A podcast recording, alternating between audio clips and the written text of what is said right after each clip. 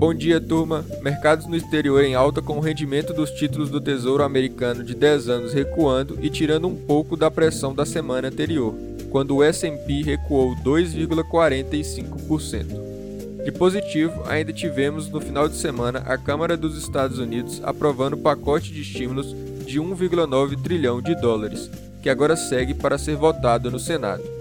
Além disso, a CDC autorizou o uso da vacina de dose única da Johnson Johnson. Mas aqui no Brasil, o clima interno pode contaminar o clima que vem do exterior, com estados voltando a adotar medidas de restrição contra a Covid-19 devido à maior ocupação de leitos de UTI. Também teremos a continuidade das discussões em torno da PEC emergencial, agendada para ser votada na quarta-feira. O risco maior é caso parlamentares fatiem a proposta e vote primeiro o auxílio emergencial, deixando as contrapartidas para depois. Na agenda de indicadores, teremos balança comercial do Brasil em fevereiro e PMI industrial das principais economias.